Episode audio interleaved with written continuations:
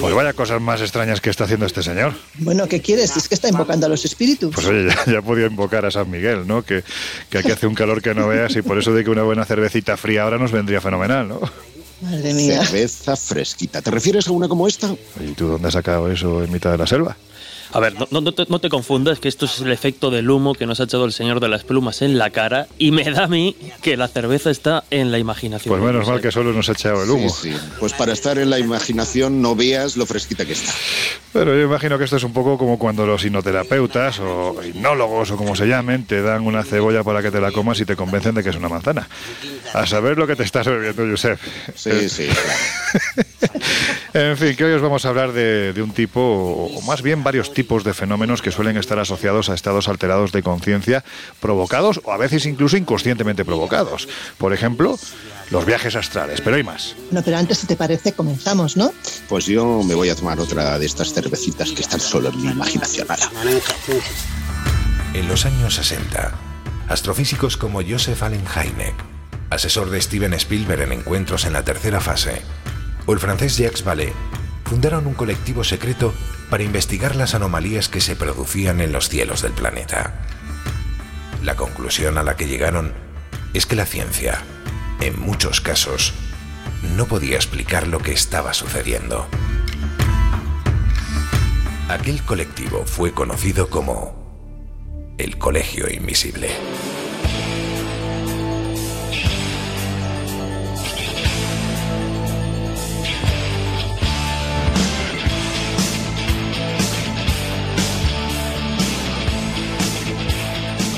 El Colegio Invisible, con Lorenzo Fernández Bueno y Laura Falcó en Onda Cero.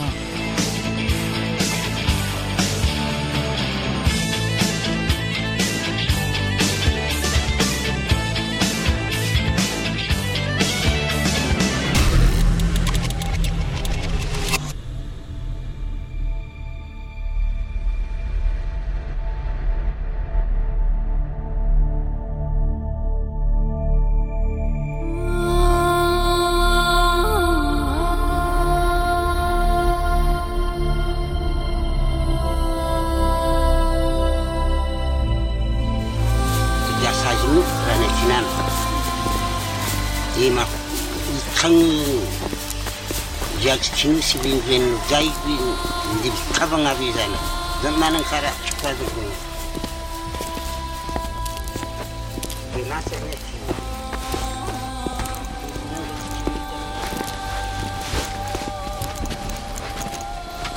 Bueno, compañeros, yo creo que os voy a lanzar una pregunta a los tres, porque, porque es un tema que además en los últimos meses ha habido bastantes invisibles que nos lo han propuesto, que si no lo habíamos tocado. Y es interesante, es de esos asuntos que yo creo que se han investigado tan en profundidad que tienen tanto nivel de defensores como de detractores. ¿Vosotros qué pensáis de los viajes astrales? ¿Son posibles? Yo, si quieres, como persona que los he experimentado durante muchos años y además de forma consciente y provocada, Joder. vamos, no son posibles, son así, o sea, existen. Otra cosa es dónde los queramos encajar o la explicación que les demos, pero existir, existen. A ver, eh, hablar de viaje astral supone admitir la posibilidad de que la conciencia no necesita de nuestro cuerpo físico. Y, y claro, eh, recientes estudios plantean la posibilidad de que la conciencia eh, no necesite de ese cuerpo físico, algo que los que creemos pues ya sabíamos porque hay cantidad de testimonios eh, a un lado y al otro del océano que nos confirman que hay experiencias extracorpóreas, ya no solamente como viaje astral, sino como visión remota, como bilocación, como eh, un montón de fenómenos que podríamos llamar están asociados a la conciencia. Y además parece que podría tener que ver, y lo hablaremos más adelante, con algún mecanismo neurológico que se activa. ¿Y tú, Jesús, qué piensas? Bueno, yo creo que hoy estoy muy, muy de acuerdo con lo que comentaban tanto Josep como, como Laura, porque me temo que esta clase de fenómenos, junto a otros adyacentes que hoy vamos a ir repasando, mm, son reales. Otra cuestión es, como ya adelantaba también Laura, a qué mecanismos atienden. Y sí que es cierto que, bueno, pues de, de, confirmarse, y en los últimos años hay que pensar que toda esta clase de fenómenos, empezando por los viajes astrales y terminando, pues no sé, por los sueños lúcidos se me ocurren, sí que parecen revelar o al menos dar indicios eh, de que si la conciencia es no local, o por lo menos eh, tenemos esa percepción autoconsciente de estar dentro de los límites de nuestro cuerpo, hay momentos determinados en los que en el cerebro ocurre algo en el que eso, pues que efectivamente hemos venido a, llevar, a llamar conciencia o que en otras culturas a lo largo de la historia se ha denominado con otras etiquetas, tiene la posibilidad de salir quién sabe hacia, hacia dónde. Y también es cierto que a pesar de atender esto durante muchísimo tiempo, pues a una tradición eh, oriental, incluso podríamos decir esotérica, en los últimos años, precisamente ante las estadísticas, se habla de que un 10% de la población ha padecido o ha sufrido o ha experimentado uno de estos viajes astrales o experiencias fuera del cuerpo a lo largo de, de su vida son reales y suceden, pues obviamente la ciencia ha puesto también el foco. Después, si queréis, comentamos, Mm. porque además se mezcla mucho con la más pura actualidad, donde la realidad virtual está permitiendo eh, Ah, qué bueno. experimentar y hacer diferentes eh, pruebas para ver a qué atienden estas experiencias. Josep, Laura, ¿tenéis un termómetro? ¿Y eso? ¿A ¿Por qué está enfermo? Porque yo sí tengo uno, mira, es el termómetro del escepticismo. Entonces déjame que se lo voy a poner a Jesús. A ver. A ver, eh, de A ver, ¿Por, 38. por dónde? 38. Dónde te lo metes. Nada, que no, como esto es la radio, la gente no puede verlo. Así que nada, 38 grados de escepticismo. Está empezando a caer en las redes de la credulidad. Cuidado, eh, cuidado que esto. Bueno, bueno, veremos. Todavía, queda, No, todavía quedan y- muchos y, minutos. si no fuera una cuestión de credulidad, y si hay datos Ah, mira. que valen precisamente esto que acaba de afirmar eh, Jesús, porque mm, el tema del viaje astral, de las proyecciones de conciencia, no solamente eh, digamos, afectan a lo que los científicos llamarían pseudociencia, Mm. es que han formado parte de los servicios de inteligencia en el entendido de que podrían espiar saliendo del cuerpo a sus enemigos. Y este es un tema también realmente inquietante. Estamos abriendo muchos melones que molan mucho, ¿eh? Mm, Vamos a intentar que nos dé tiempo a lo largo de estos minutos porque creo que, que estáis tocando palos verdaderamente interesantes. Pero, Josep, ¿tú has realizado algún viaje astral consciente o inconscientemente? No, no, no, no he tenido. A ver, eh, si, si por viaje astral entendemos salida del cuerpo y visión mm, de, de cosas que ocurren, lo más parecido es cuando en mi juventud eh, estuve ingresado. por Hace siglos. Hace siglos, sí, sí, de eso hace siglos. Estuve ingresado por un problema pulmonar, eh, lo que se llama un neumotórax espontáneo y estaba conectado pues a un montón de máquinas para respirar y dependía para paliar el dolor de la morfina. Cuando yo estaba bajo los efectos de la morfina, la sensación cenestésica, es decir, de salida del cuerpo, Sí. era brutal. Y yo podía predecir con 15 minutos de antelación cuando determinados familiares iban a venir. Mi, mi sensación es porque les solía. Es decir, que... ¿Olías? eh, sí, sí, sí. Sí, Hombre, yo espero que tus familiares oliesen bien. No, no, no, hay olores peculiares, como huele tu papá, como huele tu mamá. Yo sabía cómo eh, ellos se estaban acercando Mm. y en una ocasión ese vuelo, Qué curioso. Que, yo no pude comprobar porque no, nunca pude mirar por la ventana, pues me permitió ver el escenario. Pero eso era bajo los efectos de drogas estupefacientes y por lo tanto no sé si valen. Bueno, a ver, te iba a decir, eh, en fin, iba a comentarte que quizás eso no servía porque estabas bajo los efectos de la morfina, pero el estar bajo No, los es efectos que de la morfina, perdona decir- Laura, es que es, es un estado alterado de conciencia como el que te puede provocar una planta sagrada, ¿no? En otro ámbito. Claro, es lo que te digo, es que es un potenciador al Claro. final.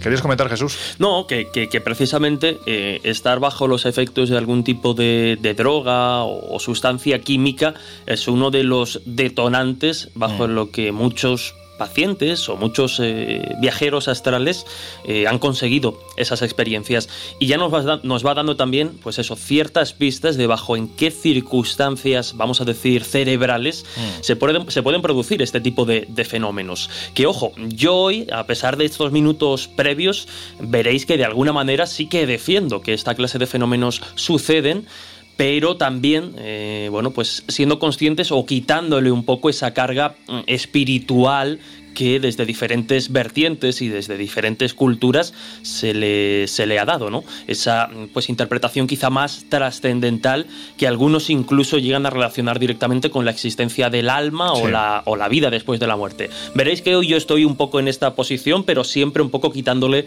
esa carga más, más trascendental, porque, bueno, cerebralmente, vamos a decir, es, es posible vivir esta clase de, experiencias. El termómetro se mantiene en 38 grados. Bueno, claro, ¿por qué os preguntaba esto? Eh, pues, pues porque Laura sabemos que sí, ya lo ha comentado al principio.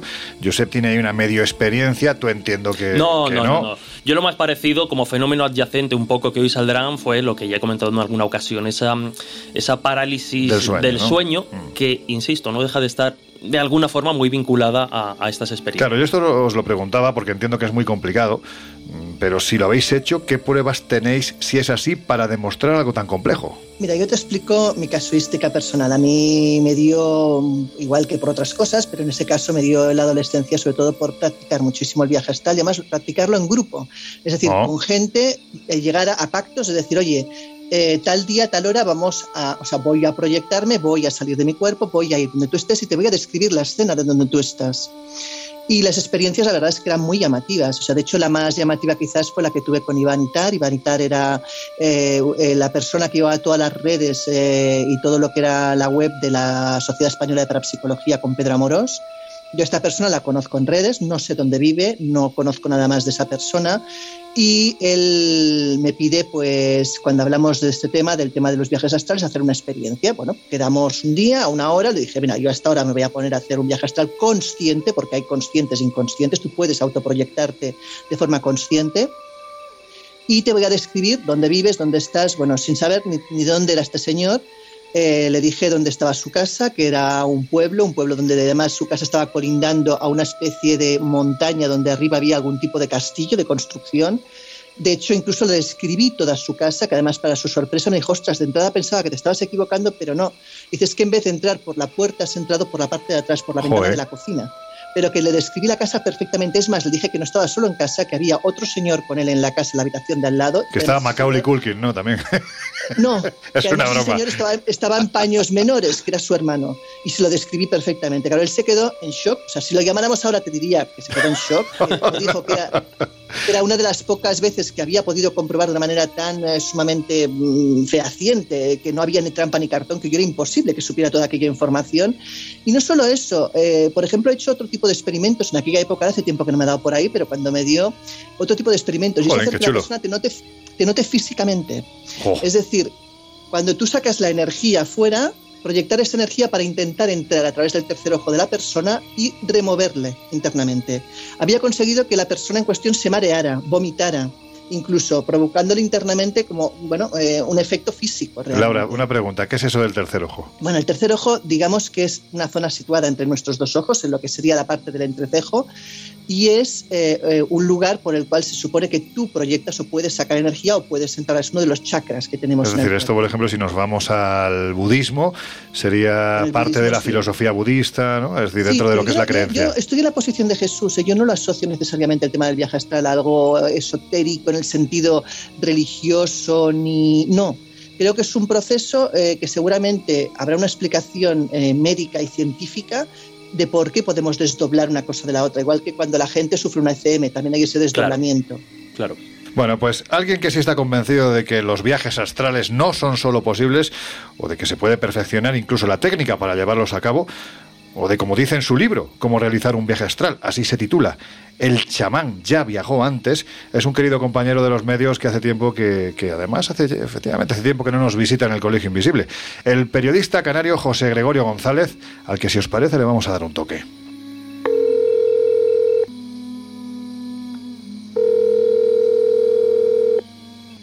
José, amigo, ¿cómo andas? Pues bien, Loren, muchísimas gracias por la invitación para hablar de un tema que a mí particularmente me apasiona. Antes que nada, José, oye, ¿qué tal va esa propuesta de, de programa de televisión que habéis hecho? Porque se parece muy poco a los formatos convencionales. Pues la verdad es que llevas razón. Bueno, la isla misteriosa sí que es cierto que, eh, que en la televisión en Canarias que se ha hecho hasta el momento ha sido un punto de inflexión, ha marcado un antes y un después. Bueno, hemos logrado contar unos temas que sabes que en Canarias apasionan muchísimo eh, de una manera diferente, Hmm. combinando ingredientes que ya existen, pero con una receta que al final pues ha gustado muchísimo, nos hemos quedado muy, muy contentos. La verdad es que ha sido una aventura que, que nos ha dejado un extraordinario sabor de boca y bueno, eh, una manera muy linda de compartir estos temas. Porque además hay que decir que el conductor del programa eres tú, pero alrededor tuyo van basculando diferentes personajes en diferentes épocas, que esto es una cosa bastante particular, muy curiosa, ¿no? Sí, hombre, eh, está claro que, que un producto mm, con, de este nivel, con estos enfoques, con esta combinación de géneros, eh, yo solo habría sido incapaz, te lo digo en serio. Ne- Habría necesitado muchas vidas y una lucidez con la que no cuento, pero eh, hay una productora detrás que es Hormigas Negras que, que tenía esta idea y que creó, por ejemplo, la figura de los emisarios en el tiempo, así es como los llamamos, y que nos permite, son tres personajes, son tres actores, eh, que no, no funcionan como redactores, sino sencillamente tienen una presencia eh, e introducen los temas en off eh, y que permiten ubicarnos en el tiempo, en diferentes épocas eh, en la historia de Canarias, que son muy, además muy fáciles de identificar. Es decir, la, la primera parte con un personaje que es un, un monje, un fraile franciscano, que tuvieron una presencia muy destacada en la historia de Canarias. Eh, una segunda parte representada por un naturalista eh, y viajero inglés que tuvieron además una presencia, tanto ingleses como, como británicos, pues estos exploradores visitaron Canarias y dejaron sus descripciones de la naturaleza, de, las tradiciones, pues también en una época muy definida. Y después ya pues un personaje más próximo a nuestra época, que se identifica más incluso con nuestro propio perfil, que es una periodista. Y bueno, pues nos permite mostrar esos tres momentos con un espectro temático muy amplio. Y, eso ha sido, eh, ha sido una fórmula que el telespectador ha agradecido muchísimo porque mmm, no, se, no se tenía que centrar en un formato documental clásico, sino que, bueno, pues tenía esa parte curiosa de innovación que, que es capaz de atrapar la atención.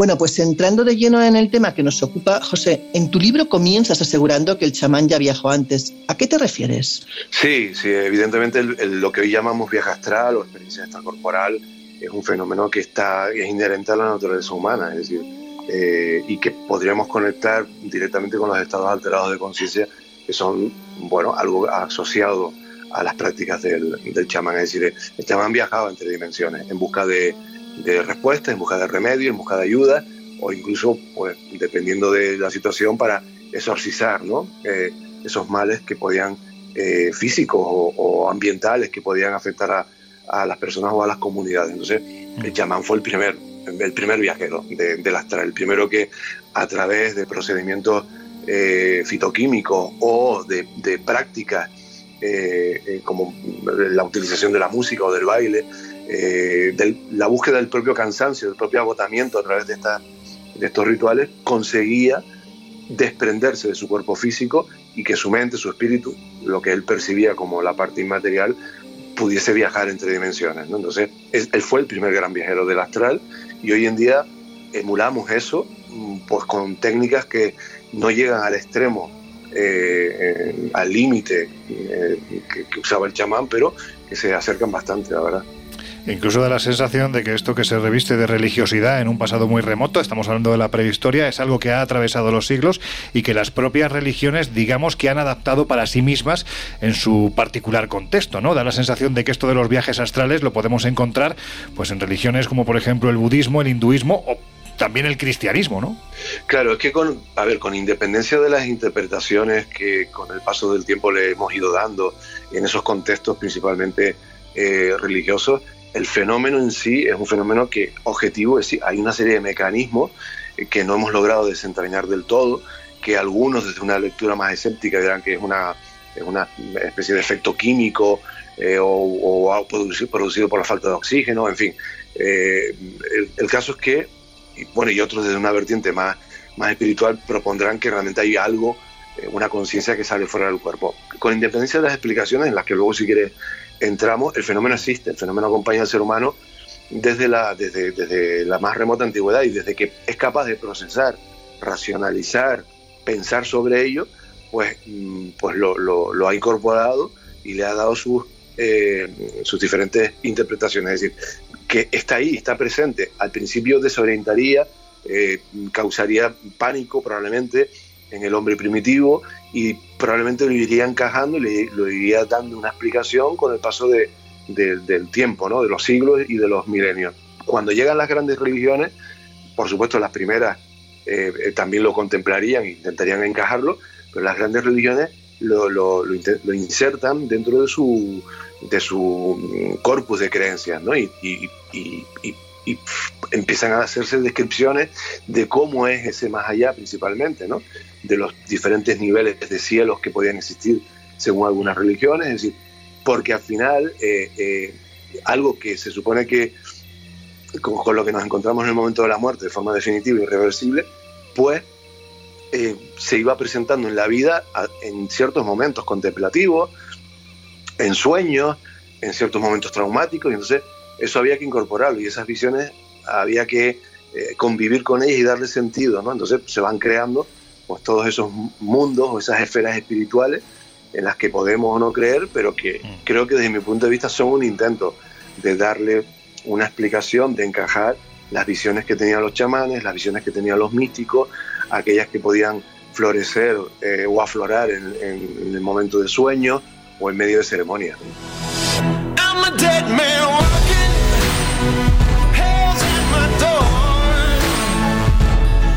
Colegio Invisible.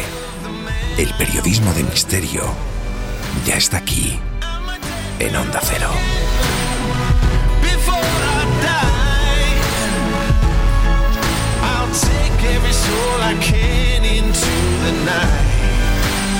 and kill till I die.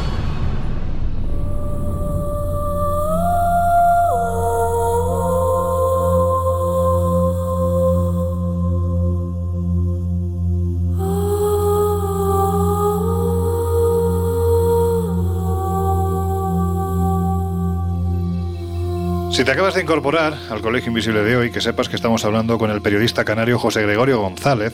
Estamos hablando de viajes astrales, de la realidad que hay detrás de los mismos, de si se pueden o no llegar a provocar y de este libro, Cómo realizar un viaje astral, editado por una de nuestras editoriales de cabecera, Luciérnaga, donde por ejemplo también hablas de viajeros VIP. ¿Los ha habido realmente? Sí, claro, claro. Ha habido, y además, eh, autores como muy, eh, muy, muy conocidos que se han convertido en maestros, ¿no? incluso de, viajeros del astral, ¿no? gente que ha dominado las técnicas, eh, quizás a, veces probablemente teniendo una, base, ¿no? una base, es decir, habiendo experimentado las, las, sensaciones o las salidas en astral, es que no me gusta mucho el término, me gusta más experiencias extracorporales, pero entiendo que viaje astral es el más el más popular. ¿no? el más conocido. Sí, sí, habiéndolo experimentado de forma espontánea o bien desarrollando después técnicas eh, eh, específicas, ¿no? Gente que ha logrado pues mm, crear un sistema y eh, viajar de manera permanente, permanente en el astral con, con descripciones mm, alucinantes, ¿no? Porque estoy pensando ahora en Monroe, que este hombre vivió accidentalmente eh, su primer viaje astral utilizando eh, un mecanismo eh, auditivo que tenía otro, otra finalidad, sale en astral y a partir de ese momento se convierte en, en, uno de los más experimentados viajeros del, del, astral, creando un instituto incluso y después creando dispositivos para, para mm, facilitar la salida en astral de otras eh, personas. ¿no? Y Robert Monroe, pues, bueno, pues se, se, convirtió en toda una autoridad muy célebre, con muchos libros, con un instituto, eh, y para mí es uno de esos viajeros VIP porque viajaba en, astral cuando quería. y además describía situaciones de lo más pintorescas, mm, a veces casi como si describiese eh, vidas o universos paralelos, ¿no? Algo que nos resulta, o en aquel momento más incluso, ¿no? Resulta complicado eh, explicarlo, conceptualizarlo, pero que hoy en día, oye, que se está poniendo muy de moda en el ámbito de la ciencia, lo del multiverso, a lo mejor podía tener cierto sentido, ¿no? Hay una serie de preguntas que tú mismo te vas haciendo a lo largo de este trabajo y que si te parece, de manera breve vamos a intentar darles respuesta porque es muy probable que quienes nos están escuchando puede que en algún momento se las hayan hecho. Por ejemplo, partiendo de la idea de que el fenómeno es real, ¿podemos ser vistos o percibidos cuando se produce ese supuesto desdoblamiento? Bueno, la casuística apunta a que sí, a que hay, hay casos de mm, personas que estaban proyectándose astralmente, estaban viviendo experiencias extracorporales conscientes, sea, voluntarias o no, o espontáneas, eh, y, otras personas externas eh, en, estado normal y corriente, como estamos nosotros ahora, no durmiendo ni nada, han sido testigos, o sea, han visto su doble astral, con lo cual potencialmente sí, no es lo habitual, pero hay casos eh, y no sabemos si esto depende del viajero astral o de quien lo está percibiendo, de que pueda tener cierta sensibilidad. Uno de los grandes miedos de quien quieren practicar los viajes astrales es precisamente quedarse colgado. ¿Es eso posible? Claro. Pues no, no es posible, pero es el gran miedo. Es decir, es el gran miedo que surge porque es un miedo que está conectado con el miedo a la muerte, con, desconectarte de lo físico y morir, ¿no? E, ese es el gran miedo de todos los practicantes, de quienes inician, es esa y además un miedo inevitable, porque cuando sales en astral, eso lo dicen todos, por primera vez eh, hay un, un, impacto ¿no? al verte fuera, porque es lo más parecido a la muerte, ¿no? en ese sentido. Entonces, mm, el miedo es lógico, pero todos los expertos, todos los viajeros del astral señalan que es un miedo infundado. Lógico, pero infundado porque se vuelve. Se vuelve a través de, de, de una conexión que los esoteristas llamaban cordón de plata, y que es algo imaginario seguramente, una forma metafórica de describir esa forma en la que nos mantenemos unidos cuerpo físico. Se vuelve seguro.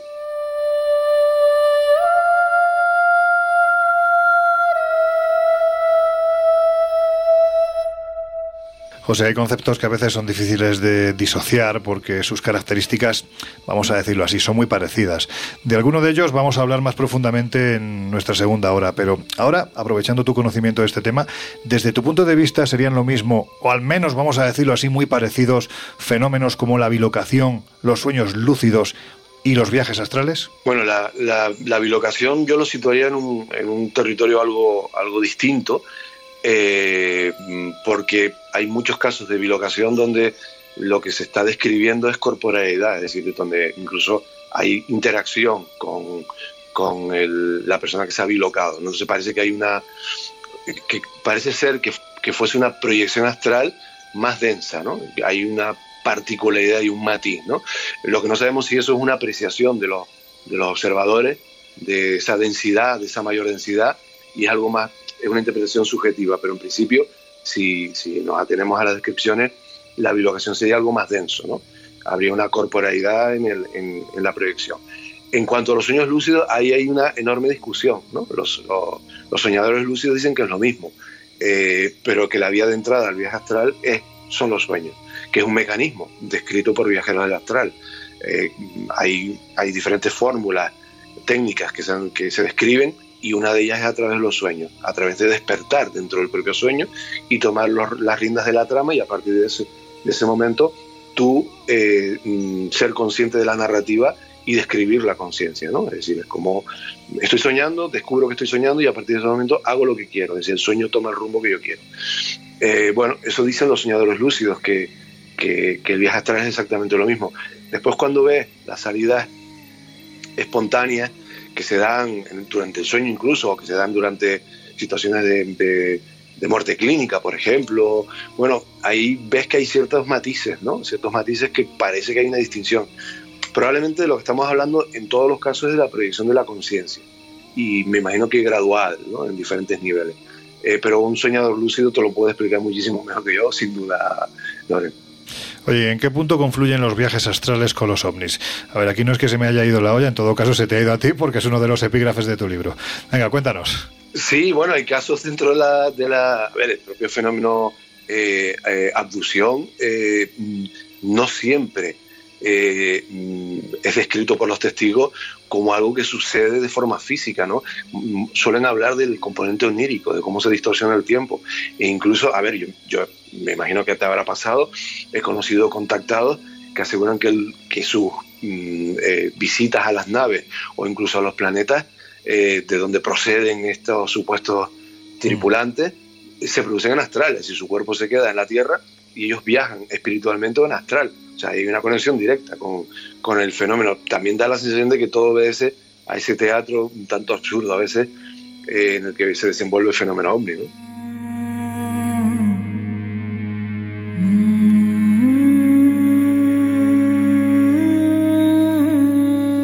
Pues ya vamos viendo que es un fenómeno mm, aparentemente real, también lleno de polémica, evidentemente con una pequeña porción, no sé si grande o pequeña, la verdad, de detractores que aseguran que todo esto puede tener una explicación puramente fisiológica. Así que nada, hombre, que de verdad que ha sido un placer tenerte con nosotros de nuevo, que nuestro deseo, como siempre, es que te vaya muy bien, que todos tus proyectos, La Isla Misteriosa, Crónicas de San Borondón, los proyectos personales, familiares, que sé que también los hay, que todo vaya muy bien y que es un placer tenerte con nosotros, amigo. Fantástico, es un deseo, son unos deseos que, que son recíprocos, o sea que compartimos, así que nos irá bien a todos. Un abrazo. There is a house in charming town. They call the rising sun.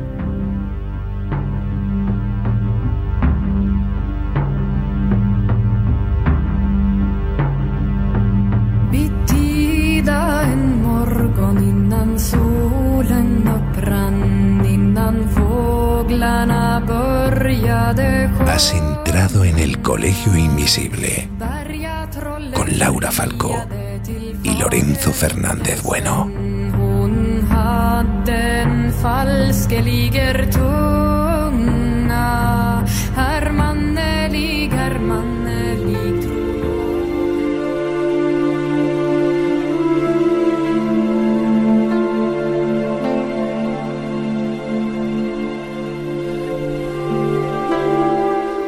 Bueno, pues ya estamos de vuelta. Si te acabas de incorporar al Colegio Invisible de hoy, estamos hablando de un tema que, por cierto, muchos nos habéis pedido en estos meses pasados, ¿no? Los viajes astrales. Y están saliendo cosas verdaderamente interesantes, incluso para espíritus más críticos como el de Jesús o el mío propio. Bueno, pues oye, da la sensación de que esto, a verlo, haylo, ocurrir, ocurre.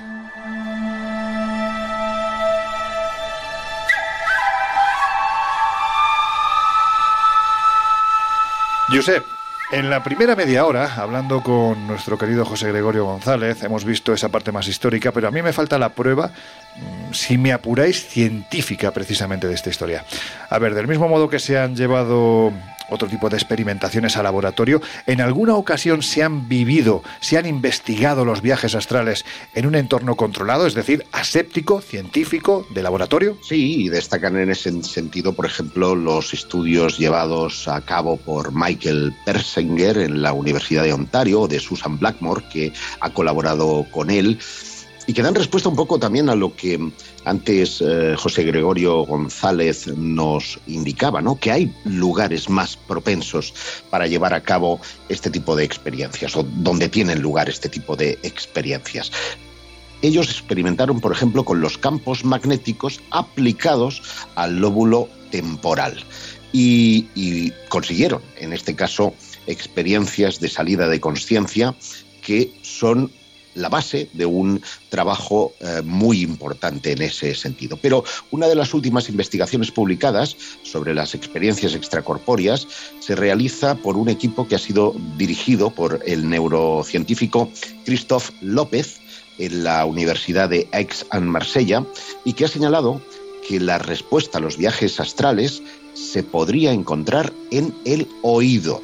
En el interior del oído está lo que se llama el sistema vestibular, el cual es el encargado del equilibrio de nuestro cuerpo y que en ocasiones es el que ante una determinada inflamación o una patología podríamos sentir mareos, vértigos y sensaciones flotantes, ahí es donde pone el hincapié, o aturdimiento. Y el doctor López llegó a la conclusión, después de estudiar a 420 personas, no una ni dos, ¿eh? 420 personas, es una buena muestra. que la mitad de ellas presentaban algún tipo de dolencia de oído con antecedentes de mareos y vértigos, y el resto eran individuos sanos y con unas características similares de otro grupo de edad y de género. Y así pudo determinar que quienes aseguraban haber experimentado algo similar a lo que llamamos el viaje astral, se encontraban mayoritariamente dentro del grupo de las personas con problemas en el sistema vestibular, concretamente el 14%. Curiosamente, en lo que sí coincidían los miembros del primer grupo y del segundo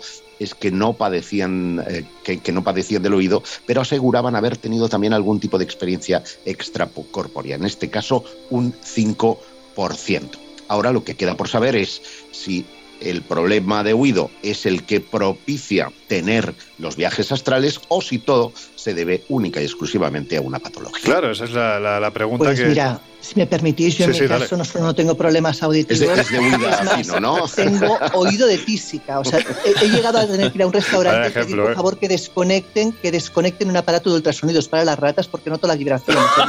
No me lo puedo creer. Hasta hasta vaya punto, o sea, vaya que no- dos no ejemplos problemas que acaba de poner. que rumoreáis, ¿eh? No, no, no, es que vaya ejemplos que acaba de poner Laura, fiel a su, a su naturalidad.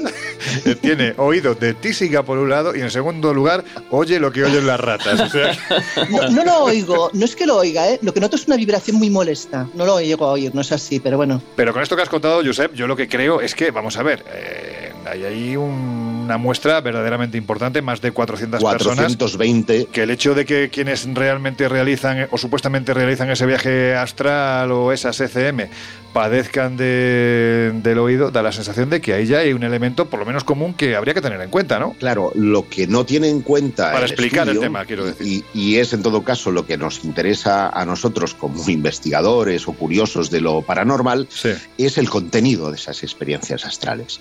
Solamente tiene en consideración que eh, han tenido salidas, pero cuando esas salidas mm, te están contando cosas que son comprobables, Sí. que van más allá de una experiencia, por ejemplo, meditativa, eh, la estadística se va a la porra, por no Claro. decir una palabra más gruesa. Claro, eh, claro, en este caso es que lo que no sabemos es el contenido de la, de la experiencia. Vamos, si te parece, Jesús, a la parte más crítica de este asunto, porque también yo estoy convencido de que seguro que la hay. ¿Qué nos dice la ciencia acerca de los viajes astrales, si es que nos dice algo, y me refiero lógicamente a la ciencia más escéptica? Pues nos dice y nos dice mucho, muy en la línea precisamente de, los estudios e investigaciones que acaba de comentar Josep. Hay que matizar que efectivamente el problema con el que no es que no se atreva, sino que bueno, habría que ir caso por caso viendo hasta qué punto esos, eh, esas visiones que después se confirman, esas informaciones que de alguna forma se, se obtienen en el viaje astral y aparentemente no se pueden haber obtenido de esa, de esa forma, la ciencia ahí todavía no, no entra. Insisto, entre otras cosas, porque habría que ir caso por caso. Quiero decir con esto eh, que seguramente nos encontremos eh, experiencias y casos genuinos que sí que rompan de alguna forma nuestros esquemas, es decir, que en un momento determinado alguien que haya salido eh, de su cuerpo y haya visto algo o haya ido a algún lugar, como la experiencia que antes nos comentaba Laura, en el que a priori no había estado jamás y que sin embargo en esa eh, experiencia fuera del cuerpo fue capaz de describir a la perfección, es en lo que la ciencia no entra. En lo que sí entra, y esto hay que tenerlo muy claro, al igual que sucede con los sueños lúcidos y todas estas clases de experiencias, es que son fenómenos o sensaciones que se pueden experimentar. Ya adelantaba antes alguna mm, estadística y es que según las encuestas precisamente, al igual que pasa como hemos hablado en otras ocasiones con la parálisis del sueño, que bueno, pues un gran porcentaje, un alto porcentaje de la población es propensa a vivirla al menos una vez a lo largo de su vida, pues con las experiencias fuera del cuerpo pasa algo parecido. Insisto, según las encuestas, alrededor del 10% de la población ha experimentado una de estas experiencias fuera del cuerpo al menos una vez.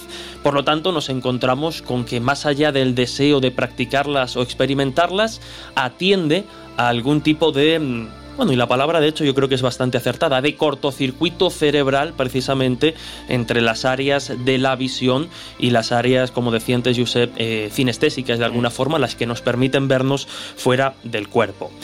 Vamos a ir repasando algunos de estos estudios y clasificando o etiquetando como, como, hacen los investigadores. Nos encontraríamos de alguna forma, así las han clasificado, diferentes tipos de experiencias fuera del cuerpo. Por un lado, nos encontraríamos las experiencias fuera del cuerpo espontáneas, en la que, bueno, pues eh, como, como, podéis imaginar, se, se desarrollan o se, o se mm, desatan de forma inesperada. Por ejemplo, en el sueño, las experiencias, este tipo de experiencias suelen ocurrir justo antes de quedarse dormido o justo antes de despertarse, lo que nos conecta o lo que nos lleva a un tipo de alucinaciones muy concretas que, ya hemos comentado alguna vez en, el, en, el, colegio, como son las alucinaciones hipnagógicas, hipnapómpicas, y donde además... Ya, estamos con las alucinaciones, Jesús, yo ahí tengo que intervenir. Pero espera un momento, interven, interven, cuando termine de explicar las opciones, porque estamos en la parte crítica, luego, luego cuentas lo que quieras. Como digo, esto ya nos lleva a momentos muy concretos del sueño donde pasan muchos de estos fenómenos, entre ellos estas experiencias fuera del cuerpo. También, se también atienden estas eh, experiencias espontáneas a cuando se ha realizado algún tipo de esfuerzo físico y por ejemplo, ¿sabéis quiénes son muy propensos, o por lo menos así se ha registrado en los estudios, a verse fuera del cuerpo? Por ejemplo, los pilotos que son sometidos a esas fuerzas G enorme. Ah, ah. Entonces también están asociadas precisamente a ese esfuerzo físico, donde después de un esfuerzo extremo o de ser sometido a esta clase de... de, es que una frenada a esa velocidad se te tienen que salir hasta los higadillos. te sales de, golpe, ¿verdad? y luego, después más adelante creo que lo comentaremos si hay tiempo, eh, ya han ido saliendo en pildoritas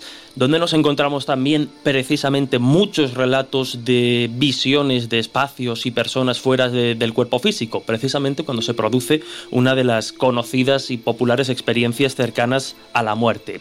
Y ahora vamos, eh, estas son de forma espontánea, y vamos, por ejemplo, a la que podría haber sido eh, muy parecida a la que, a la que, le, a la que le sucedió a, a Josep, lo que ha comentado, ¿no? que son las experiencias fuera del cuerpo inducidas. Y aquí obviamente nos, nos encontramos eh, que hay una búsqueda consciente de esta clase de experiencias. Estarían provocadas por el efecto de las drogas, drogas alucinógenas, eh, otro tipo de drogas que lo que hacen es generar estados disociativos eh, y bueno, pues que pueden ser del tipo DMT, el MDA, el LSD, son, mm, bueno, este, este, tipo de drogas que consumiéndolas podría llevarnos a esa sensación. También la privación... Estás llamando flipado, ¿no? en tu caso, Josep, hay indicios. hay indicios en ese caso concreto. Un pequeño indicio, un, inciso que creo que más es importante. Eh, en ningún caso estamos alimentando la idea de que la gente tenga que tomar drogas para producir fenómenos. No, no, por supuesto, no, no, no, hacemos proselitismo de, es importante... de meterse un chute para, para viajar. De hecho, no, no, no, o sea, no es aconsejable. la gente se mete drogas, pero no creo que sea para el tema de los viajes astrales. Por ejemplo, también seguimos estas experiencias fuera del cuerpo inducidas pueden eh, producirse por una privación o una sobrecarga sensorial, la falta de información, como por ejemplo cuando estamos en tanques de, de flotación o estamos escuchando ruidos en blanco de hecho, hay algunos casos cuando empieza a desarrollarse esta clase de mejor dicho, cuando empiezan a estudiarse, porque son muy antiguas, de cuando se daban estos famosos eh, cursos y estas ideas de, estudiar durmiendo, que escuchabas un ruido y demás, pues hay casos registrados de que al usar esa clase de aparatejos, pues alguien ha descrito una experiencia fuera del cuerpo. Y ya en estas inducidas también nos encontraríamos lo que hemos comentado, la de las fuerzas G, como, bueno, parece suena a, a, comando total, donde nos encontramos a los pilotos y a los astronautas que han sido o que han experimentado ocasionalmente estas experiencias fuera de del cuerpo precisamente por la presión a la que se somete. Pero si queréis, eh, Josep ya ha dado antes la clave de que podría estar en el oído. Te estás aprovechando, ¿eh? No, no, no, no. Es sí, simplemente... sí, yo quiero, yo quiero debatir. Sí, sí, ¿eh? sí, porque aquí tengo a Josep que está deseando. Bueno, pues si quiere, eh, si quiere que.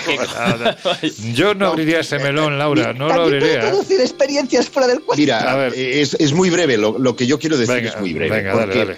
Yo antes ponía énfasis en el contenido de los viajes porque ya me dirás por qué visión o alucinación hipnagógica Antonio Gaudí y Eusebio Güell se reconocen porque se han visto en un sueño, entre comillas, lúcido. O cómo, por ejemplo, alguien que está muy metido en nuestro sector, la fundación de la revista Más allá de la ciencia, José Antonio Campoy y Félix Gracia se conocieron en un viaje astral. Hombre, y ahí, nace ahí la, te puedo la- decir. la historia, Pero la historia, eso, ¿no? ¿eh? Entonces, Podríamos entroncar también esto con el tema de las bilocaciones, que además algunas son más que demostradas. Sí, pero eso sí, Sí, te parece más adelante para no ir dentro del contexto religioso y, y- y tal vez más adelante lo. Yo también lo te digo una cosa, de todas formas, si el ejemplo de que los viajes astrales existen es que Félix Gracia y Campoy se han reunido No, pero- en un viaje astral, sinceramente. No, deja de poner un ejemplo Le damos una pátina de muy poquita seriedad. Los ¿eh? conocéis Ya, y- claro. Y, y es algo que eh, fue público en, en Ya, pero su día. Josep, no es un Hay- ejemplo. hay- pero yo sé, permíteme, porque sin necesidad de que nadie se sienta. eh,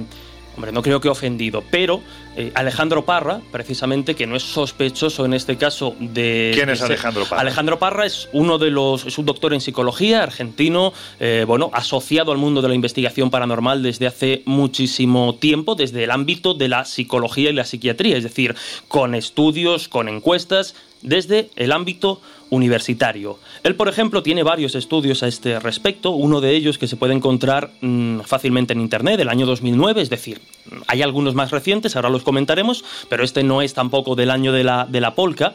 El título es Las experiencias extracorpóreas son una forma de alucinación corporal.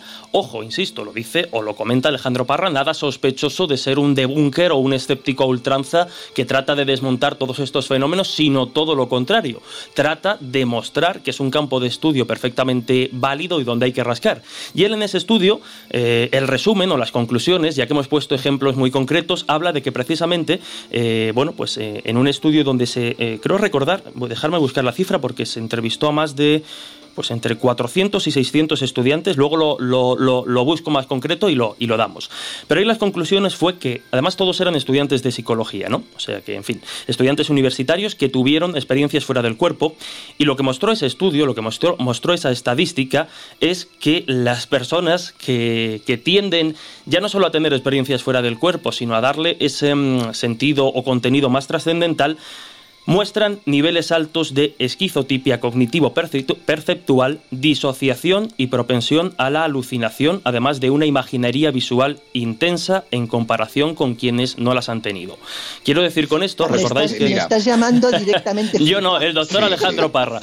Mira, yo en este caso quiero contar eh, Cuenta, cuenta. una experiencia no vivida eh, directamente, sino en este caso el Instituto Internacional de Proyecciología y Concienciología, que es eh, conocido como Madre mía, qué palabras utilizáis hoy. Verdadología. creado, creado por Waldo Vieira, es un odontólogo que es eh, proyector consciente, al menos desde los nueve años de edad, y también durante la adolescencia, pues tiene prácticamente una biblioteca de experiencias con mm, mil volúmenes, y no exagero, y en Joder. cinco idiomas. Este hombre creó una delegación del instituto en Madrid y me pidió si podía hacer de supervisor de un experimento, en este caso con una decena de proyectores, de, de personas que iban a hacer el viaje astral, que consistía en lo siguiente, habían cerrado un ordenador en una habitación eh, sin ventanas eh, y sin ningún sistema de visionado exterior que aleatoriamente, cuando yo le daba un botoncito, elegía entre mil imágenes, entre mil dibujos y fotografías, una. Y consistía en que esas 10 personas tenían que proyectar su conciencia, realizar un viaje astral para describir eh, lo que estaba en ese monitor. Bueno, después de dos intensas sesiones y, y muchísimos ensayos, Sí. hubo una persona que a mí me llamó muchísimo la atención, porque hay que decir que ningún acertó.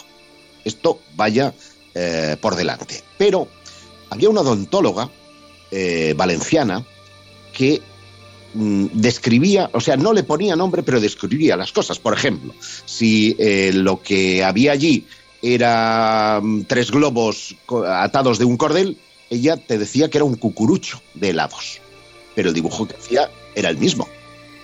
¿De acuerdo? Ah, qué curioso. Eh, entonces, eh, eh, claro, ellos tenían la teoría de que eh, sin eh, la conciencia no tiene ojos y que se producía, producía una especie de distorsión entre lo que veían y lo que querían decir, pero en cualquier caso yo puedo dar fe de esto y a mí me llamó mucho la atención, que ninguno acertó, pero esta mujer siempre, siempre describía lo mismo, le ponía otro nombre, pero dibujaba lo que Qué curioso.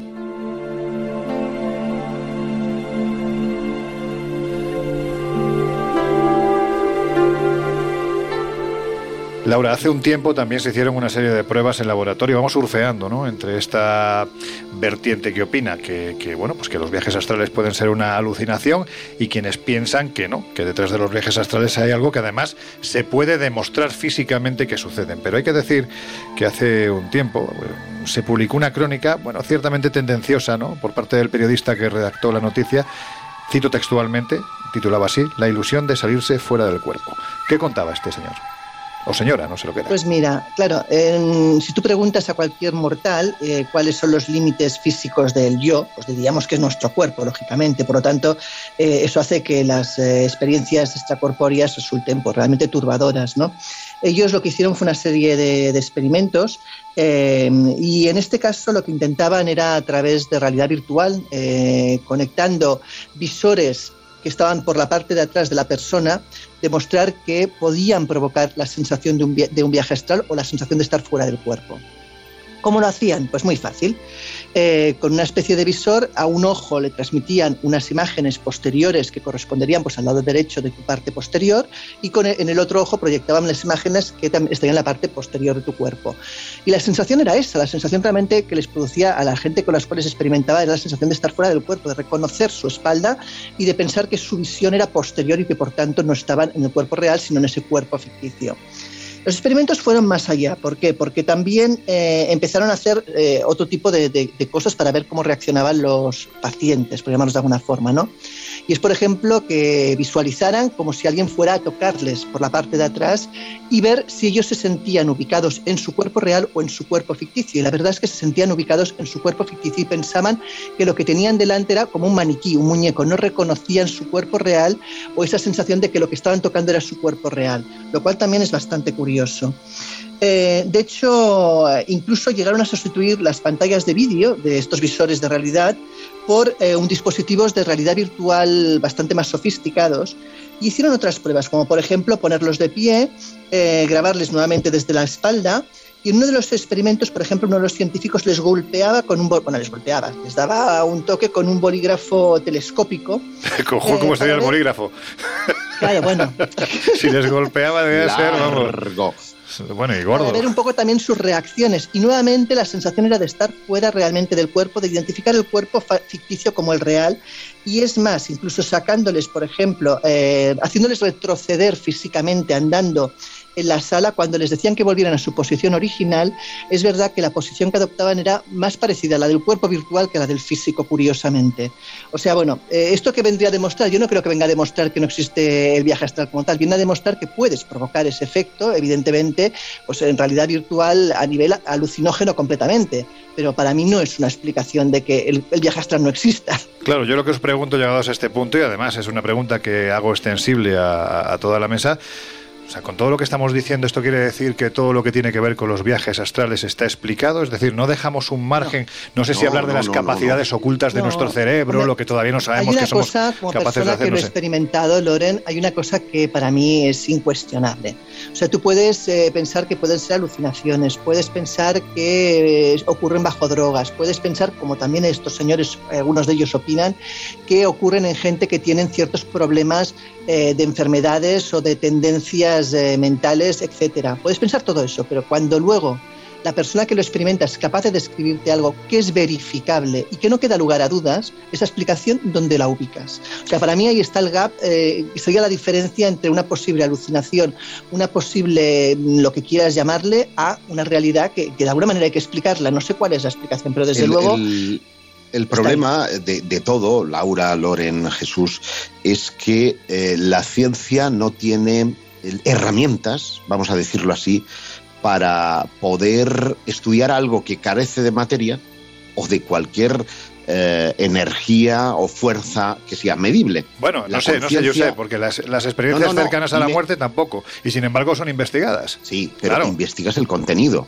Pero tú no Oye, en puedes. este caso- Ni, ni siquiera sabemos dónde radica la conciencia. De hecho, hay un estudio interesantísimo de dos eh, científicos que son Stuart Hammerhoff, si lo digo bien, Hammerhoff y Roger Penrose, que es interesantísimo y que trata de ubicar precisamente la conciencia en los microtúbulos, que son los esqueletos propios de las neuronas, Sí. y en esos microtúbulos estaría la energía que ellos dicen es cuántica y explicaría precisamente el proceso desde una óptica razonable de por qué se producen los viajes astrales, en el sentido de que eso que es lo que nos da conciencia puede estar al mismo tiempo en dos lugares a la vez, porque al ser cuántico rompe ese, eh, esa barrera espaciotemporal por ese efecto fantasma que estudió Einstein, que es conocido pues, como, como el efecto fantasma, tal cual, ¿no?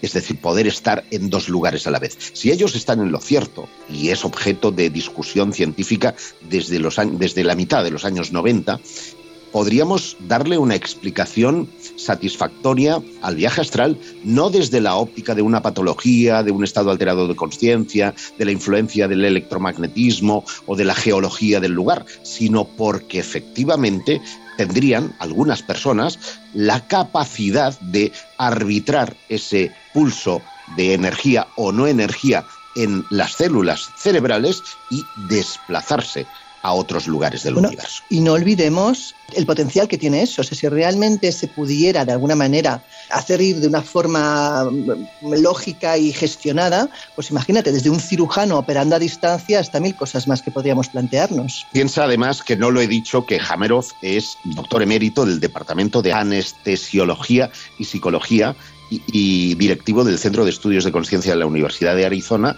y su compañero, Roger Penrose, es físico matemático de la Universidad de Oxford. No estamos hablando de dos iluminados, sino de, dos eh, científicos. Y hay un, hay un hecho del que no hemos hablado y que me parece interesantísimo reflejar con respecto a la conciencia, y es que la anestesia es capaz de anular y ese es el punto de partida de su estudio. Si se puede anular la conciencia a través de un fármaco, podemos hacer que la mediante fármacos esa conciencia salga del cuerpo? Pues es una pregunta que dejamos ahí en lo alto. Jesús, ¿tú qué opinas? Porque entiendo que, lógicamente, del mismo modo que se está hablando de este tipo de científicos que abogan por una explicación más eh, misteriológica, vamos a decirlo ahí, también es cierto que hay otro tipo de, investigadores. Has citado a Alejandro Parra, pero seguro que tienes ahí una lista importante de gente que piensa que esto, bueno, pues puede formar parte de, una alucinación. Tú a ver, Jesús Ortega. No estoy hablando de Alejandro Parra ni del Van den Hoff, este señor, ni. No, estoy hablando de ti. ¿Tú qué opinas de esto? Yo ya he dicho que, todo es explicable no digo que todo sea explicable, pero es que, claro, yo no puedo hacer malabares eh, científicos con afirmaciones a veces sacadas quizá fuera de, contextos de algunos estudios y tampoco quiero meterme en ese, en ese berenjenal.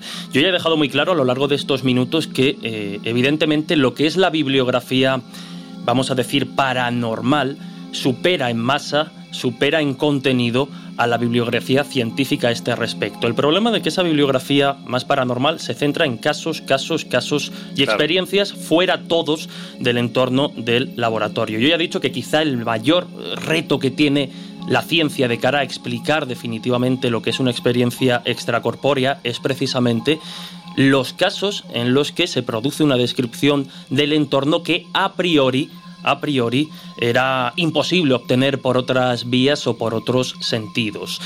El problema es que eh, esos casos, en una alta probabilidad, insisto, habría que cogerlo caso por caso. El problema de estos, de estos casos es que eh, individualmente, seguro que puede haber alguno excepcional que de alguna forma rompa nuestros esquemas, pero la ciencia a día de hoy, para tratar de comprender estos fenómenos, no puede ir caso por caso, al igual que no sucede con las experiencias cercanas a la muerte o los, o los sueños lúcidos. Estamos hablando, no obstante, de experiencias muy tocantes. Eh, ¿Eso qué significa? Pues podría ser que un sueño, o sea, una experiencia extracorpórea es o tenemos la certeza efectivamente de que es una salida del cuerpo o puede ser una experiencia excesivamente vívida de sueño lúcido. Por poner estamos hablando de un fenómeno que a veces le ponemos diferentes nombres. Sí, y, que de hecho, o sea, si, si aunamos precisamente los indicios que nos dan estos fenómenos, parece ser que efectivamente algo pasa en nuestro cerebro que es extraño y que la ciencia está tratando de de responder. Eh, Laura ya ha citado, por ejemplo, esos estudios de, realidad virtual en los que mediante unas gafas la función de un espejo, un espejo trasero daba la sensación... Es súper interesante, pero claro, lo estamos viendo desde la perspectiva quizá más trascendental, porque son experimentos que de alguna forma ya existían, por ejemplo, con el tema de los miembros fantasma. Es mm. decir, cuando alguien pierde un brazo o una pierna y de repente se pone frente a un espejo y genera la sensación de que vuelve a tener ese brazo. Le tocan con una pluma y siente esa sensación. De alguna forma, es, lo mismo, el, principio es el, es el mismo. Pero eh, Josep antes, hace, hace unos minutos, hablaba de que algunos estudios apuntaban a que la causa, por lo menos vamos a decir, física de tener esa experiencia de fuera del cuerpo y sentirla estaba en el oído. Bueno, hay quien piensa o quien ha señalado más recientemente que podría estar en la zona tempoparietal, que es la unión ¿eh? Del área que reúne pues una serie de, informaciones. Por un lado, como digo, es la, unión del centro de actividad que recibe la información del tálamo, que transmite la, información sensorial, y por otro lado, el sistema límbico, que es eh, extremadamente importante para la emoción y la memoria. También, de hecho, recibe información de los sistemas visual, auditivo y somatosensorial, que son pues las sensaciones corporales. Esta área tempoparietal integra la información del entorno externo y del interior del cuerpo. Se cree que desempeña una, una función, un papel importante entre la distinción del yo, nuestra propia eh, concepción, y la de eh, el otro. La razón por la que las experiencias fuera del cuerpo se producen en personas que de alguna forma están sanas, antes hemos, hemos hablado de las alucinaciones, en fin, que, está contrastado. No quiere decir que todas las personas que tengan una experiencia de este tipo tengan que tener algún tipo de, de problema. Pero la razón, y así lo reconoce la ciencia, sigue siendo un, eh, un, auténtico, un auténtico misterio. Insisto, y lo matizo y lo he dejado claro, que el reto, el desafío está en comprobar si efectivamente esas salidas del cuerpo eh, son de alguna forma que la conciencia es no local y puede viajar por otro plano que, a día hoy se, se nos escapa, o son producto de una serie de capacidades cerebrales que, se nos escapan. Un segundo, sé, porque muchas veces... Está claro que sí, está claro que sí, porque yo me remito al estudio que Pim Van Lommel llevó dentro del contexto de las experiencias cercanas a la muerte y en esas experiencias que se llaman experiencias fuera del cuerpo, que son los viajes astrales por causas traumáticas.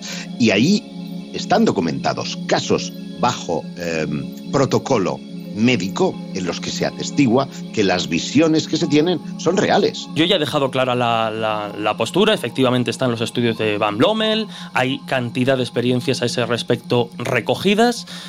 Pero bueno, a mí quizá como siempre, más prudente en este sentido, prefiero eh, mantenerme un poco en esa cuarentena, reconociendo que hay cosas que, se nos escapan, hacer una afirmación taxativa de que es una prueba indiscutible de la existencia del alma y que puede salir del cuerpo. Yo en este caso, pues quiero pensar que, bueno, que se, habrá que seguir investigando. El hecho precisamente de que Jesús se quede en esa cuarentena significa que detrás de este asunto hay mucho que investigar y que, bueno, pues quién sabe, a lo mejor nos encontramos, no sé si sorpresas presentes, seguramente sí sorpresas en el futuro.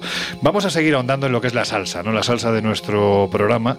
Eh, bueno, pues eso, ¿no? Eh, que son los testimonios, creo yo.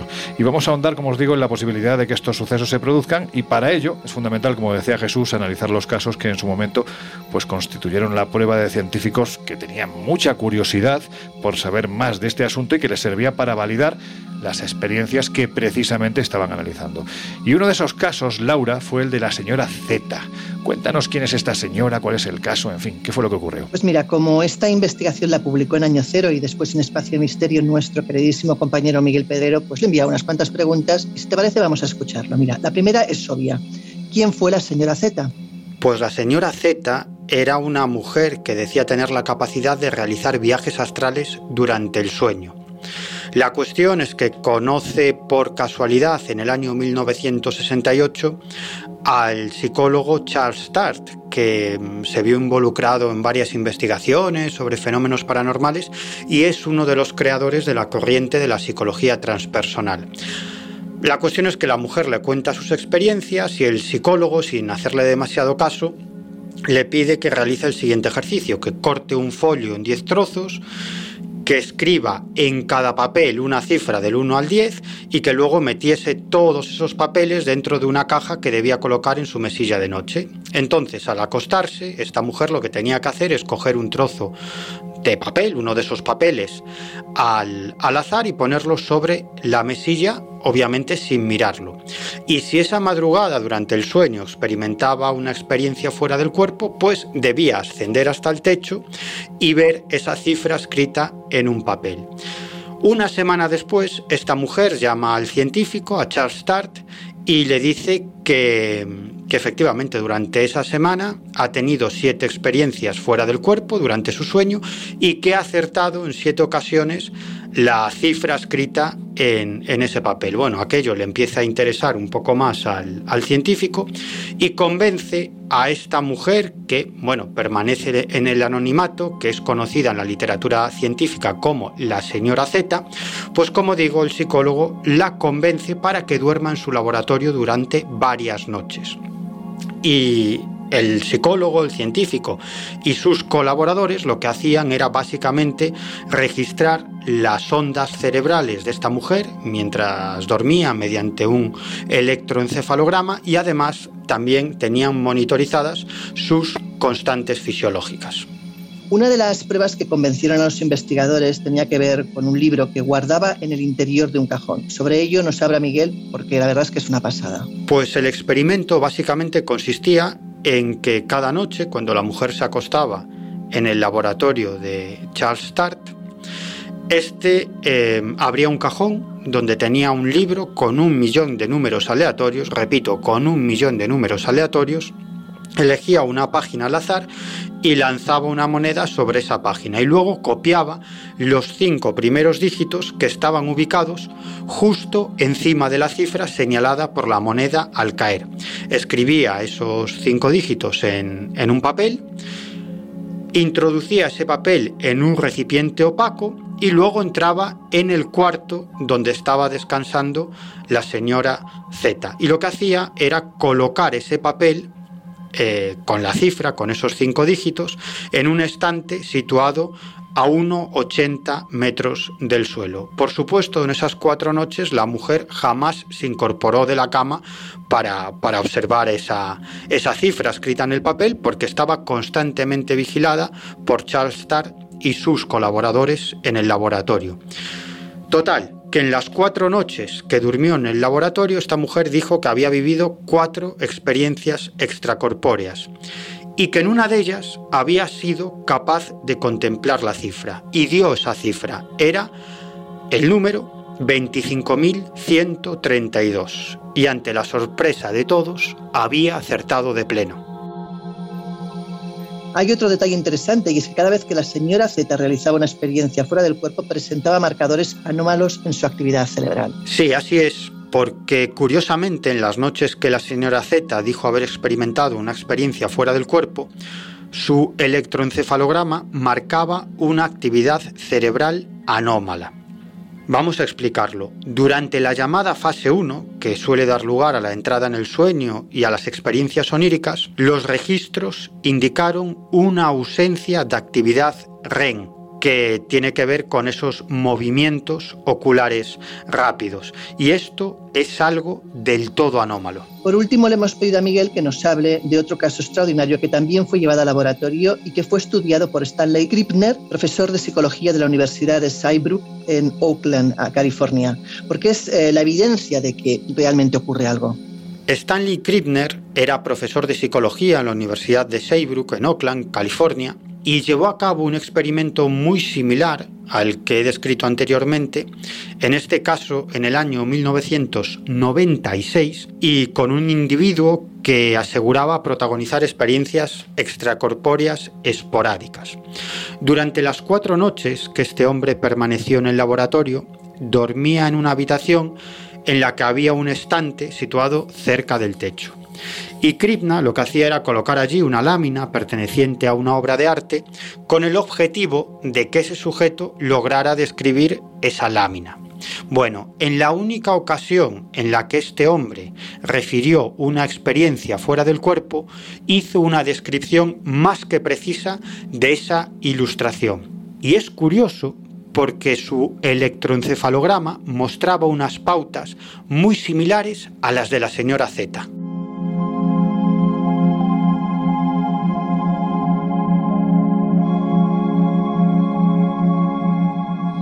Como dices, bueno, pues es la evidencia, aparentemente, ¿no? de que algo ocurre. Ahora bien, qué es lo que ocurre es algo que aún no podemos explicar, más allá de que parece que somos capaces de atender a lo que hay alrededor nuestro prácticamente sin mover un músculo. No al menos un músculo físico. A lo mejor hay que hacer referencia a esos miembros fantasmas de los que anteriormente nos hablaba Jesús. Bueno, pues creo que en este momento ha llegado quizás eh, ese instante ideal para que os dejemos unos minutos con una de nuestras músicas esenciales. Enseguida volvemos. Left no time to regret. Kept his dick wet with his same old safe bet. Me with my head dry. My El Colegio Invisible. Los jueves de una y media a tres de la madrugada en Onda Cero. We went back to all you knew, so far removed all that we went through. I tread the troubled track, my odds are stacked as I go back to black. We only said goodbye in words. I died a hundred times. You go on back to her as I go back to. We only said goodbye in words. I died a hundred times. You go on back to her as I go back to. I go back to us. I love you much. It's not enough. You love blow and I love puff. Life like a pipe, and I'm a tiny penny rolling up the walls inside. We only said goodbye in words. I died a hundred times. You go on back to her, and I go back to. We only said goodbye in words. I died a hundred times. Go back to her, and I go back to. I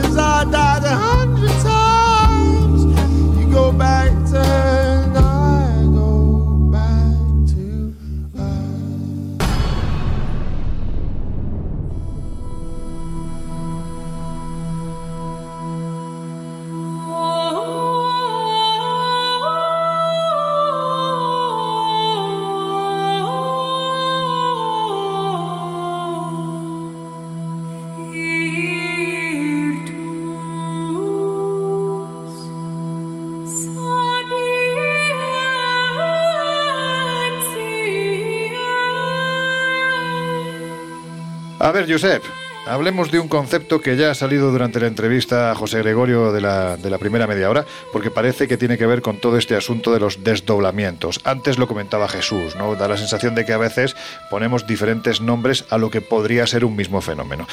Eh, la bilocación. ¿Qué es esto? Bueno, la bilocación es la capacidad de estar en dos lugares a la vez, que es un poco lo que hacemos nosotros todos los, eh, todos los jueves, ¿no? O durante nuestras vidas, porque tenemos mucho trabajo. Pero no, no, estamos hablando físicamente de estar en dos lugares a la vez. ¿Cuál es el problema fundamental de los casos recopilados hasta mm, ahora? Que la inmensa mayoría de los mismos ha tenido lugar en el contexto religioso y por lo tanto tiene un sesgo muy eh, acusado porque es tanto como admitir un milagro o una intercesión, una intercesión superior. Eh, casos famosos, como por ejemplo el del padre Pío de Pietralcina en Italia, o aquí en España, el eh, conocido caso de Sor María Jesús de Ágreda, o María Coronel, como también es conocida, que se trasladaba desde su celda eh, en Soria hasta eh, Nuevo México, donde evangelizó a los indios humanos. Y claro, esta sí es una prueba, vamos a llamarle entre comillas, demostrativa, ya que cuando los inquisidores que estaban haciendo o llevando a cabo el proceso contra ella le muestran estampitas con esta mujer, los indios la reconocen, ¿no? Mm, eh, insisto, son casos en el contexto de lo, de lo religioso. Yo, si queréis, puedo aportar un, caso. Pero antes, antes de, que, de, que, lo aportes, porque es interesante esto, pero ¿por qué cuando hablamos de este tipo de fenómenos, el de la bilocación, que parece que queda casi casi restringido, como dices, a lo religioso, ¿por qué dentro de lo religioso se le valida y se le da la pátina de veracidad y fuera de este ámbito son auténticas chorradas? No, no, yo he dicho que tiene el sesgo religioso. Sí, no, pero es una pregunta que os hago yo, no, o sea, no, no estoy basándome en lo que tú has dicho, pues, sino que es una reflexión que yo mismo hago. Por ejemplo, mira, hace no, no demasiados meses, debe ser el último o el penúltimo número de la revista Año Cero, incluía un reportaje que llevaba por título La conspiración contra las místicas, eh, donde se recoge eh, las experiencias de una serie de, de, místicas que precisamente por el contexto sociocultural de la época, eh, sus textos, sus vidas o agiografías, en el caso de alguna de estas mujeres, llegaron a estar muy, muy condicionadas sus experiencias precisamente por los confesores que las acompañaban y escribían sobre sus vidas, porque ellas, algunas de ellas no sabían eh, escribir y demás.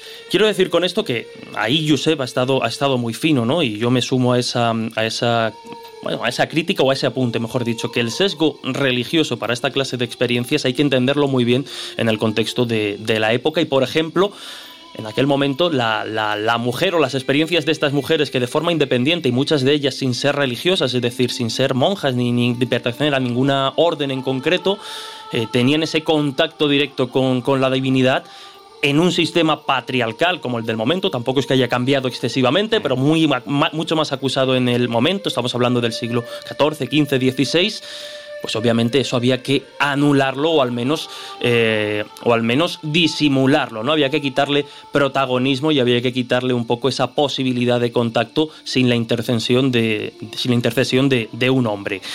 Es que es importante, ¿no? Por eso ya antes también incidía, hombre, estamos hablando de casos más contemporáneos, en lo de ir caso por caso. Es que muchas veces, cuando esos casos se recogen en según qué contextos o en según qué instituciones, no hay que olvidar que suele haber unas intenciones detrás y mucho más si lo hacemos en el terreno en el terreno religioso, donde hay un interés muy acusado en revalidar y en, eh, y, en autoconfirmar la existencia de una sobrenaturalidad, de un milagro y demás. Pero bueno, luego si hacemos más, más apuntes. En crear lo que se llama vocaciones, ¿no? Y además en ese tiempo era casi mucho mejor pasar por beata y por santa que por bruja, porque por bruja te quemaban.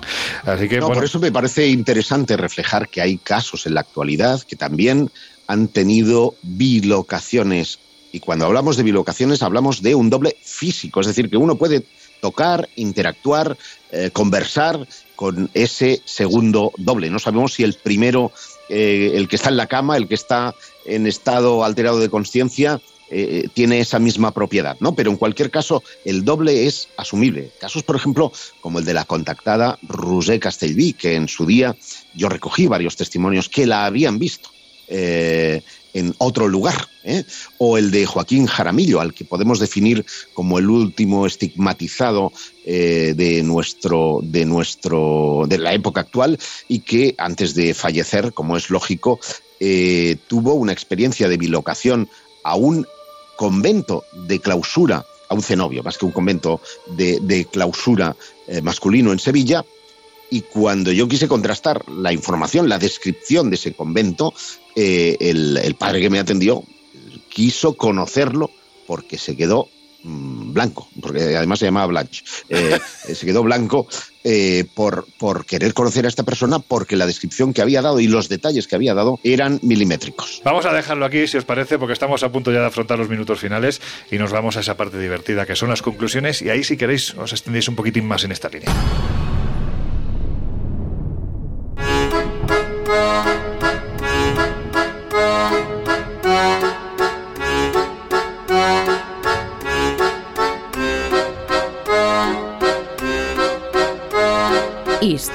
Así solo ocurren en el Colegio Invisible.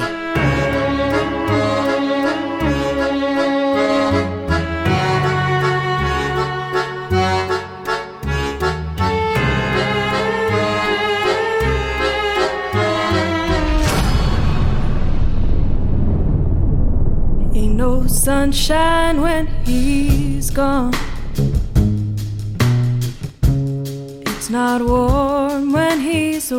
Bueno, pues eso, que estamos hablando de, de, la teoría que una vez le escuché a mi querido José Antonio Caravaca, investigador ufólogo reconocidísimo en España y fuera de España, cuando dijo aquello de que nosotros nos limitamos a ver los brazos, los tentáculos de ese pulpo cuya cabeza está detrás de un muro y pensamos que son diferentes fenómenos cuando a lo mejor estamos hablando del mismo. En este caso han salido conceptos como parálisis del sueño, han salido conceptos como eh, sueños lúcidos, experiencias cercanas a la muerte, viajes astrales.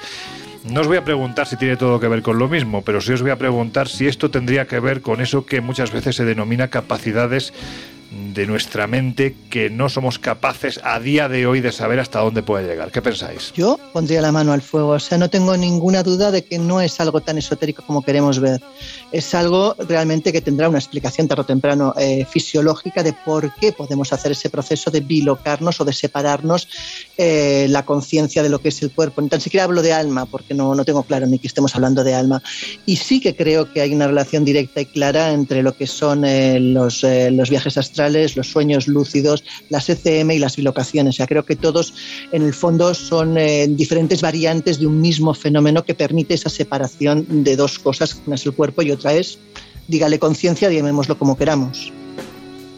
En mi opinión, eh, la palabra alma a la que se ha referido en varias ocasiones eh, Jesús, lo digo sin acritud, es un concepto trascendente. Y yo no quisiera darle mayor trascendencia a esto que la de la propia experiencia cognitiva, aquella que vive uno en primera persona desde su cama o tras un accidente o tras una operación o con la ingesta de drogas de, poder. Hablamos de que la conciencia no dependería del cuerpo, que puede sobrevivir por sí misma y lo que es más, tener la capacidad sensorial de ver y escuchar, que no manifestarse. Y esto es muy interesante, porque eh, obviamente los militares que están eh, ojo a visor de siempre nuevas técnicas que les ayuden a depurar eh, su perspectiva de espionaje sin necesidad de Pegasus, sin necesidad de, de virus informáticos, tenían desde los años 50 el ojo puesto en este tipo de experiencias. Ahí está, por ejemplo, un informe llamado Análisis y Evaluación del Proceso Gateway, que detalla eh, cómo llevar a cabo viajes astrales, y estamos hablando de los 50, su vinculación con lo cuántico. ese manual está desarrollado después de las experiencias de un norteamericano llamado Robert Monroe, que había tenido al principio algunas extrañas vibraciones al acostarse, al dormir o al, echarse a la cama que culminaron en experiencias de salida del cuerpo.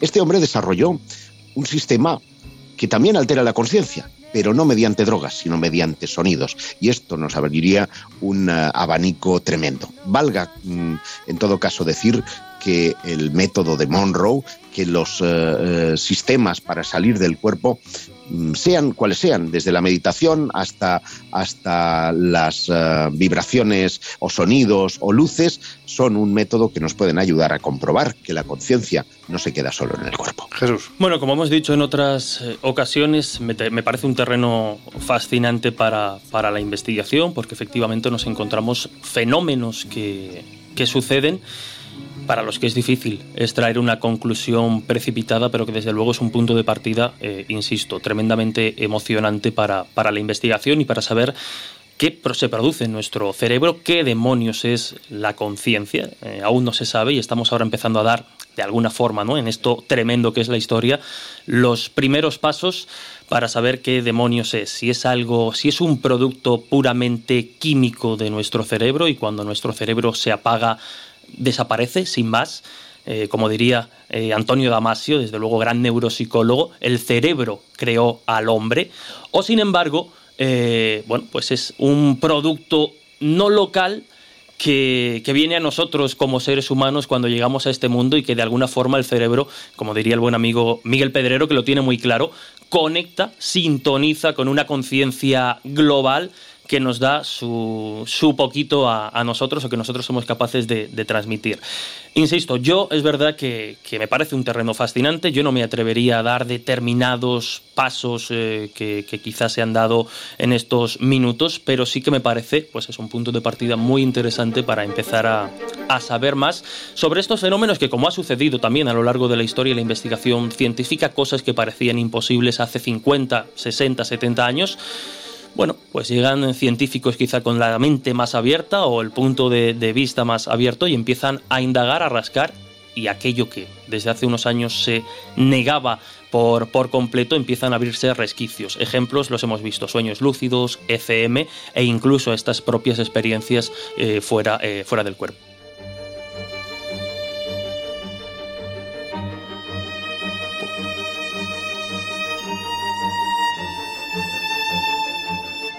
Bueno, pues antes de terminar, ya sabéis que si os acercáis al kiosco está la revista Año Cero Enigmas, son 116 páginas llenas de contenido y además este mes recordando, bueno, pues una parte importante de la historia de Egipto.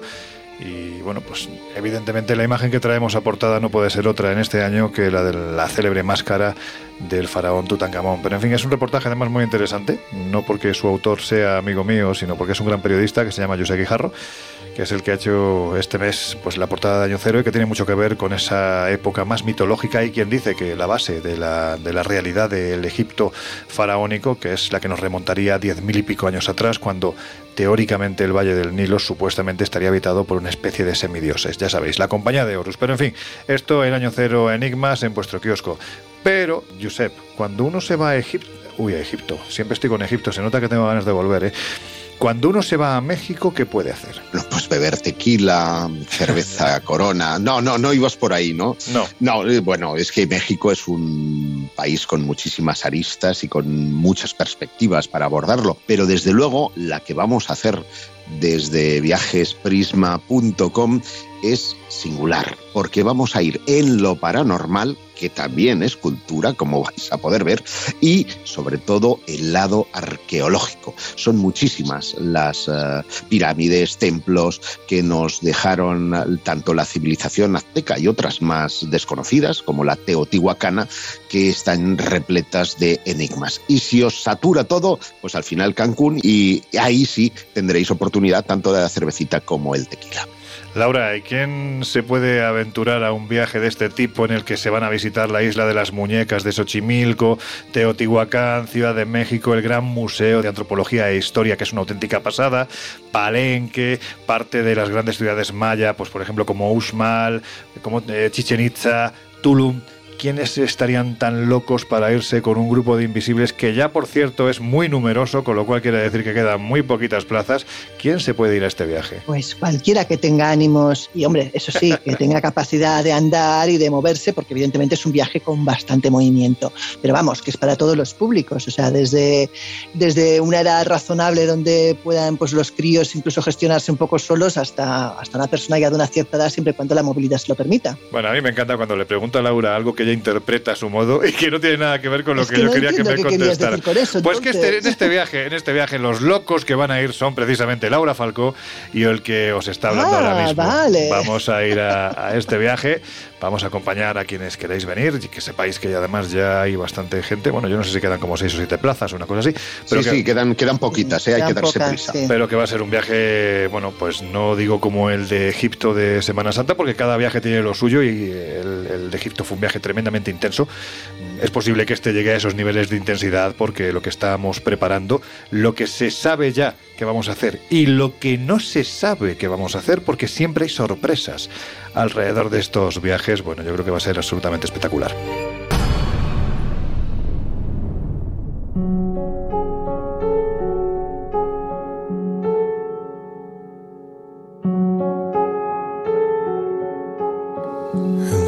Bueno, pues llegados a este punto, vamos a cerrar las puertas del colegio invisible.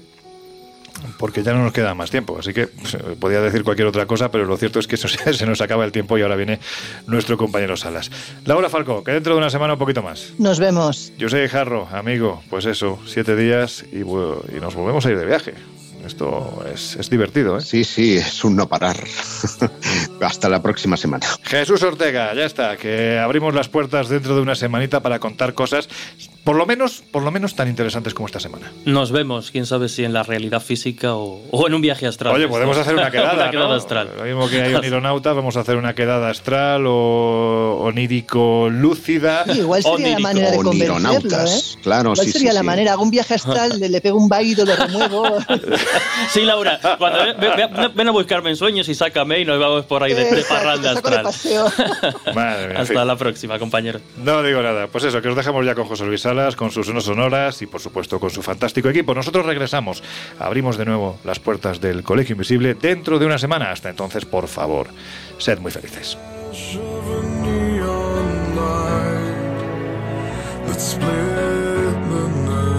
El Colegio Invisible. Con Lorenzo Fernández Bueno y Laura Falcó. En Onda Cero. And in the naked light I saw Ten thousand people made